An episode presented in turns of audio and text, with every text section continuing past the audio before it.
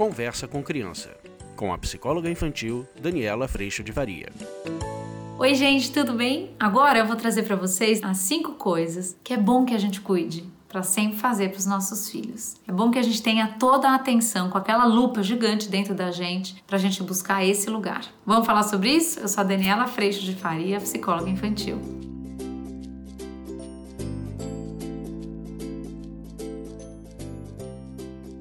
Olá, meus amores! Vocês devem ter visto o vídeo sobre as cinco coisas que é bom que a gente cuide para não fazer na relação com os nossos filhos. E eu queria te convidar para conhecer hoje as cinco coisas que você seria bom que fizesse. É bom cuidar que faça, é bom a gente ter atenção nesses momentos. Lembrando que normalmente nós somos convidados a fazer o oposto disso. Quando? No lugar de garantia, no lugar de ter que ter controle, no lugar do nosso filho dizer sobre nós, coisas que a gente vem falando nos últimos vídeos, nos últimos tempos. Se você quiser aprofundar esse lugar e ter, ao invés de uma informação como você está recebendo, um acompanhamento na tua caminhada, eu te convido para vir para o curso online. Porque neste curso a gente juntos, pelo menos três vezes por semana, no grupo de profissionais duas vezes por semana, a gente consegue se acolher nessa difícil caminhada de todo dia para que a gente possa sempre fazer o nosso melhor possível dentro das nossas casas. Mas vamos às cinco coisas.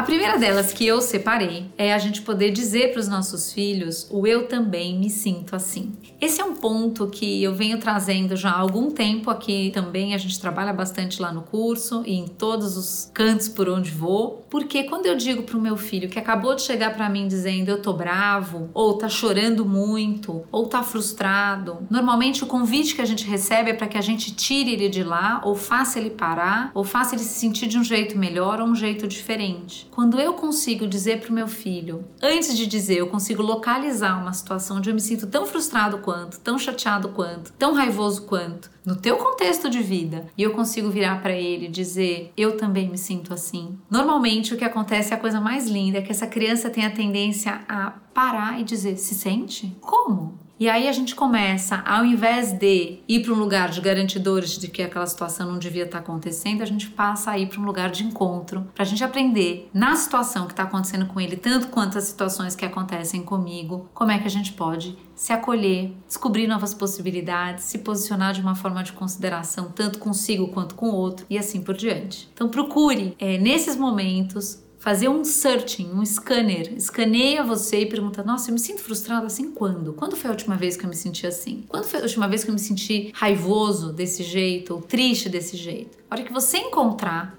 a situação, aí sim parta para dizer pro seu filho: Você sabe que eu também me sinto assim? E você vai ter uma surpresa na sua casa.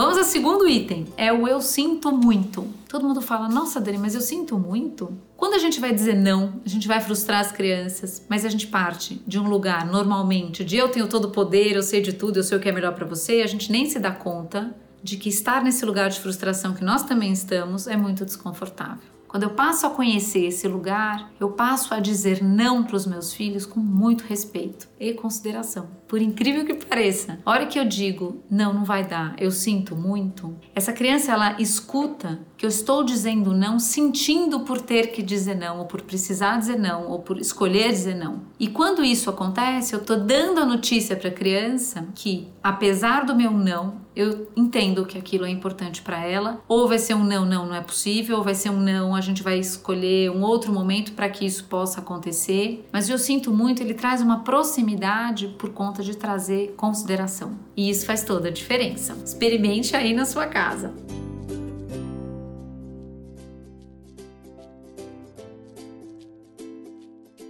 O terceiro item que eu coloquei foi a pergunta, e eu acho que quanto mais a gente fizer perguntas, mais desse lugar de imperfeição e desse lugar de quem também está aprendendo, a gente consegue encontrar com os nossos filhos e dar à criança a oportunidade dela descobrir recursos dela para lidar com as situações. Então, uma das perguntas que eu gosto muito é: você tem alguma sugestão de como a gente poderia lidar com essa situação? Ou, caso a situação seja de nós dois, você tem alguma sugestão de como eu posso te ajudar a lidar com isso? A que ele lide com isso? a que a criança lide com isso? Você precisa de alguma ajuda para que você resolva isso? Por quê? Porque a nossa tendência é a gente passar por cima, passar para resolver e entrar no lugar de salvador, que eu já falei em muitos vídeos e esse trabalho acontece arduamente no curso online. A gente tem a tendência a querer salvar nossos filhos das situações desafiadoras, porque a gente entende que essas situações são vilões quando na verdade são grande oportunidade e experiência para que a criança aprenda. Então, quando a gente vai lá e diz: Olha só, como é que eu posso te ajudar a resolver isso? A gente está dando espaço para que a criança se perceba, veja qual é a situação, porque afinal de contas, quem está na situação é ela, e possa nos pedir ajuda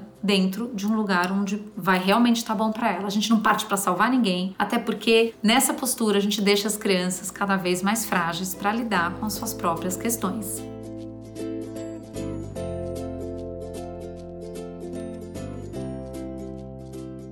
Quarto item, eu te amo do jeito que você é. E esse você é, eu digo para vocês que tem sim a premissa da gente ser imperfeição. Quando eu me vejo imperfeito, e esse é um convite muito importante para que a gente mude essa perspectiva, eu passo a olhar para o meu filho tão imperfeito quanto eu e passo a entender que ele está fazendo o melhor possível já tanto quanto eu. Às vezes a gente tem a prepotência de achar que o melhor possível do outro não tá bom. Mas quando a gente entende que a gente é imperfeição, a gente entende que o melhor possível do outro é o que ele apresenta. E eu posso trazer perguntas. Você acha que você está fazendo o seu melhor possível? Você acha que você está se livrando das coisas? Você está satisfeito com como você tem agido? Com perguntas, o que a gente traz é reflexão. E nesse lugar da criança saber que ela já é amada na sua imperfeição e no seu lugar de aprendiz, o que muda é que a gente convida a criança ao seu ser real, ao seu poder apresentar para nós e para o mundo quem ela é, ao invés de ter que apresentar a versão ideal, que nos aprisiona e que é tão difícil da gente sustentar ao longo da vida.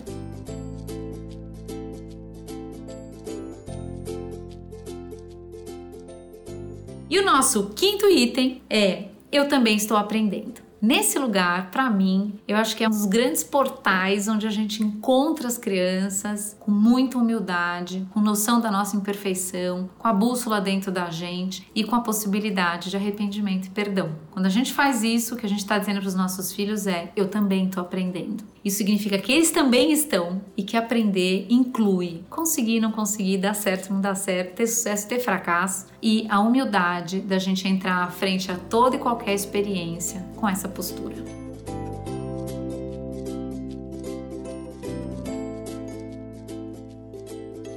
Gente, eu acho que eu consegui os cinco itens, fico muito feliz. Eu espero que você tenha gostado. Eu agradeço primeiramente a Deus por toda a paz no meu coração, toda a alegria, todo o descanso, todo o amor. E agradeço também a tua presença aqui. E se você sentiu o chamado e quiser trabalhar isso no seu dia a dia, venha para o curso online que você não vai se arrepender. Um beijo, a gente se vê. Tchau!